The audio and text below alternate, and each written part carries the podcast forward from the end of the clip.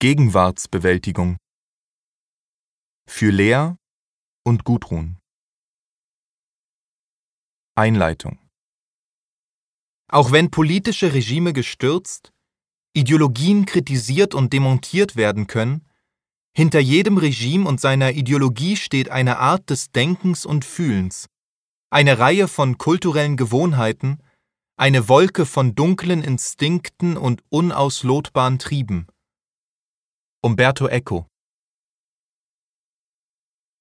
Keiner kann genau sagen, wann das mit der Corona-Krise so richtig anfing. Zunächst war es nicht mehr als ein dumpfes Grummeln in den Newsfeeds, ein entferntes Gewitter wie so viele da draußen, das schon vorbeiziehen würde. Einige Wochen zählte ich die allmählich kürzer werdenden Pausen zwischen Blitz und Donner, beruhigt, dass ich noch lange in den zweistelligen Bereich kam. Und dann, plötzlich, brach die Krise heraus aus ihren kurzen Erwähnungen in den Nachrichten und hinein in meine Gegenwart.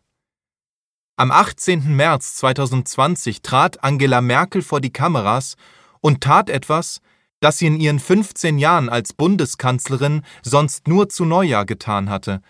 Sie wandte sich mit einer Ansprache an die deutsche Bevölkerung.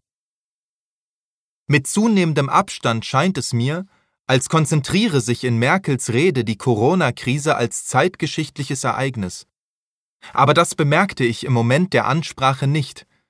Auf ihre nüchterne Weise appellierte die Bundeskanzlerin an die Vernunft derjenigen, die den Menschen um sich herum irgendwie Gutes wünschen, aller Vermutung nach immer noch die Mehrheit in diesem Land, und versuchte, sie von der Gefährlichkeit des Virus zu überzeugen. Aber mit ihrer letzten Mahnung aus dem Kanzleramt stimmte sie die Bevölkerung gleichzeitig ein auf die rasch auf die Rede folgenden drastischen Beschränkungen demokratischer Freiheiten.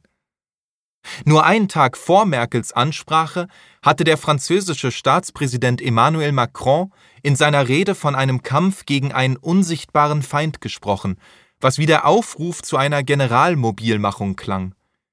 Im Vergleich dazu hatte die Bundeskanzlerin ein wohltuendes, weniger bellizistisches Vokabular gewählt, was vielleicht auch daran lag, dass Deutsche ihre Kriege tendenziell verlieren.